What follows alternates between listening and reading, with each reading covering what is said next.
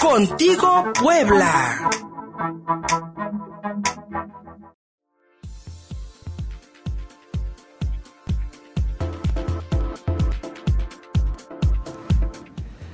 Estábamos del chisme del otro lado de la cabina. 10 de la mañana con 33 minutos. Aquí estamos contigo Puebla. Transmitimos en vivo a través de Facebook Live, en Twitter, arroba contigo Puebla, arroba Luis Fersoto y en Spotify un podcast con lo mejor de la semana. Ahora en Spotify.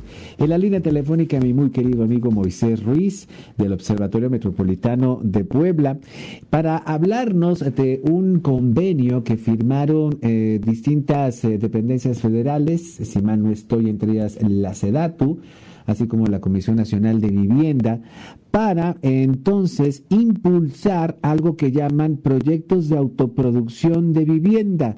¿Cuál es la viabilidad pues de esta nueva iniciativa, mi querido Moisés Ruiz? Que de pronto entre todo lo que hemos discutido aquí en el programa en el último año sobre el proyecto o la política de vivienda del actual gobierno federal, que desde Amlópolis a otros a otros a otros nombres y a otros propósitos, pues de, pues de pronto nos confundimos. Infonavit dice que pues tú construyas tu vivienda, ¿cómo le hacemos? Moisés, buenos días. Hola Luis Fernando, buenos días, buenos días a todo el auditorio. Pues así es, eh, la CEDATU eh, recién eh, realizó un convenio con estas instituciones que ya mencionaste para impulsar la política nacional de vivienda bajo un eje que va impulsado a, la autoproducción. Sí. Y yo en principio veo un gran problema porque de acuerdo al discurso que, que narra esta, este propósito, se busca que los apoyos sean directos a los, los candidatos pues a estos apoyos y ellos eh, de manera este pues digamos sin alguna instrucción profesional eh, desarrollen esta construcción o ampliación o adecuación este no no quisiera ser en este sentido este irrespetuoso con, con los posibles beneficiarios. Adelante. Pero pues sabemos eh, que la cultura en este país pues en el sentido de la autoconstrucción no ha dado buenos resultados. Tenemos muchos asentamientos irregulares con una imagen urbana precaria eh, muy inconsistente. Entonces bueno creo que esta va a producir eh, más problemas de ese tipo que en vez de dar un beneficio en conjunto. Por un lado. Por otro, eh, a mí me suena más a un programa clientelar, eh, en el cual, mediante la supuesta bandera de evitar la corrupción y quitar supuestos intermediarios, pues se va a dar dinero de manera directa y, no se han establecido los mecanismos de evaluación, de supervisión. Por ahí se menciona que se van a apoyar con estudiantes, con becarios para apoyar estos procesos, pero... ¿Sí, muy? Sí, bueno. Sí, te escuchamos. Y este no, no se ve claro el, mecanismo de evaluación, eh, por lo cual presiento que esto va por una orientación más de tipo político. Eh, eh bueno, se menciona en, esta, en, la firma de este convenio que tiene Infonavit identificado un déficit de 9 millones de acciones en materia de vivienda y que entre un 70 y un 80% de estos 9 millones se puede atender con acciones de autoproducción. No me parece un diagnóstico muy certero porque creo que hay que evaluar otras condicionantes, ¿no? Este, como primero el entorno, eh, si verdaderamente el, suelo o la propiedad en donde se van a implementar estas secciones, pues están regulares. En la cuestión de licencias para construcción, pues si realmente eh, la propiedad está en regla, tiene toda la documentación necesaria para realizar sus licencias eh, sino lo cual implicaría eh, sobrecostos. Y bueno, una, una serie de, dudas, más que una, eh, una, una visión positiva. Es lo que yo detecto con esta estrategia que pretenden impulsar. Mi estimado Moisés Ruiz, eh, por, eh, por, los, por lo que nos describes, eh, estoy completamente de acuerdo contigo. primero, ¿cómo garantizas el suelo, los materiales y sobre todo la asistencia técnica?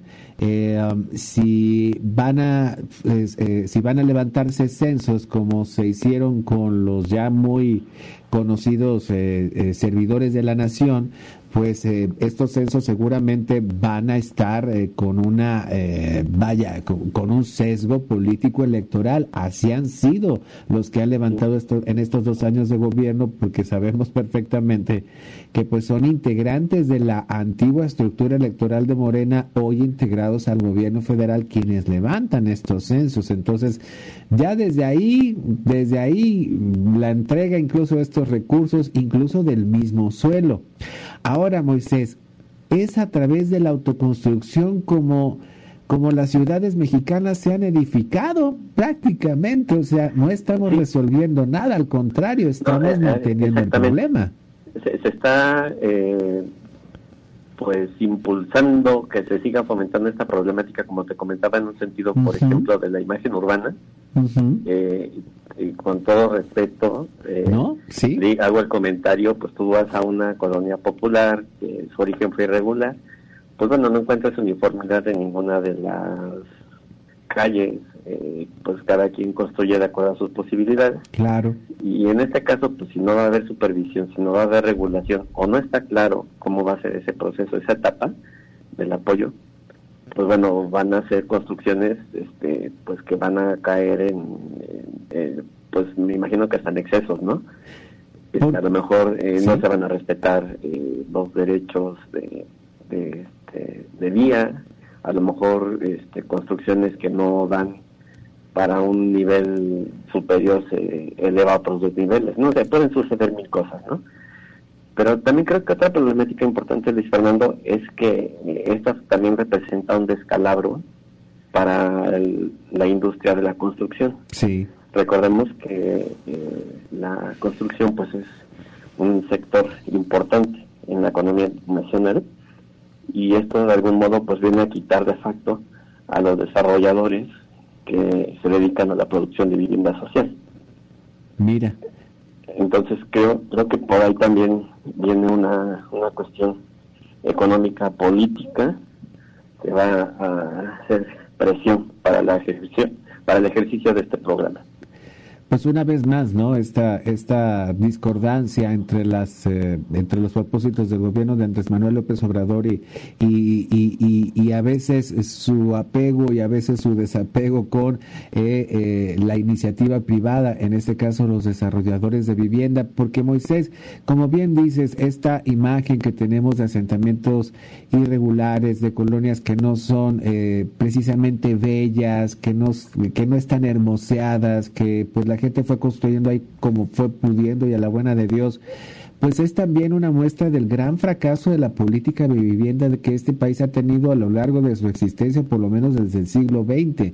Nunca se planeó absolutamente nada y se permitió que en algunos casos desarrolladores privados y en otro caso este, gente organizada, peticionarios de vivienda o en y, en, algunos otros, pues eh, hay que decirlo, invasiones y terrenos irregulares, pues fueron conformando estas ciudades mexicanas como las conocemos ahora.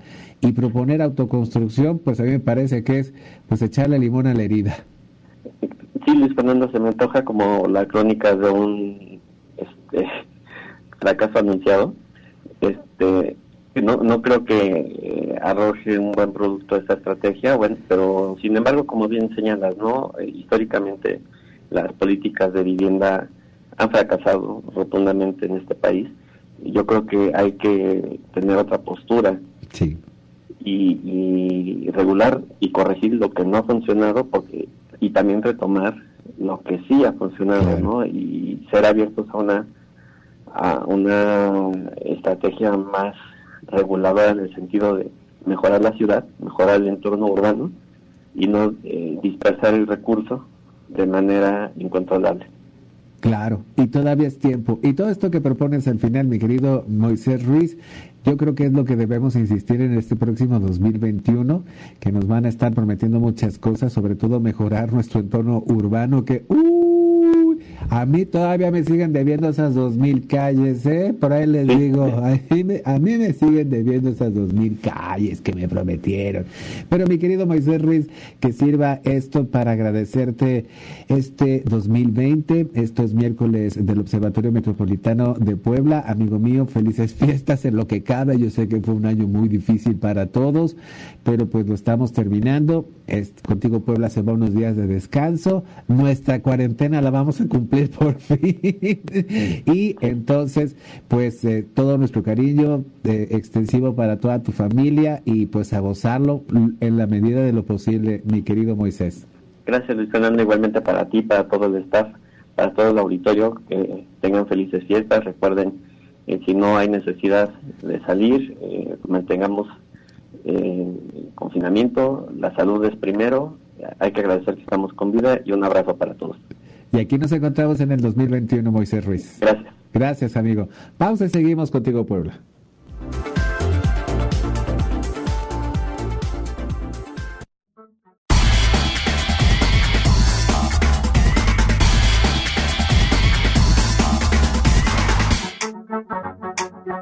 Contigo, Puebla.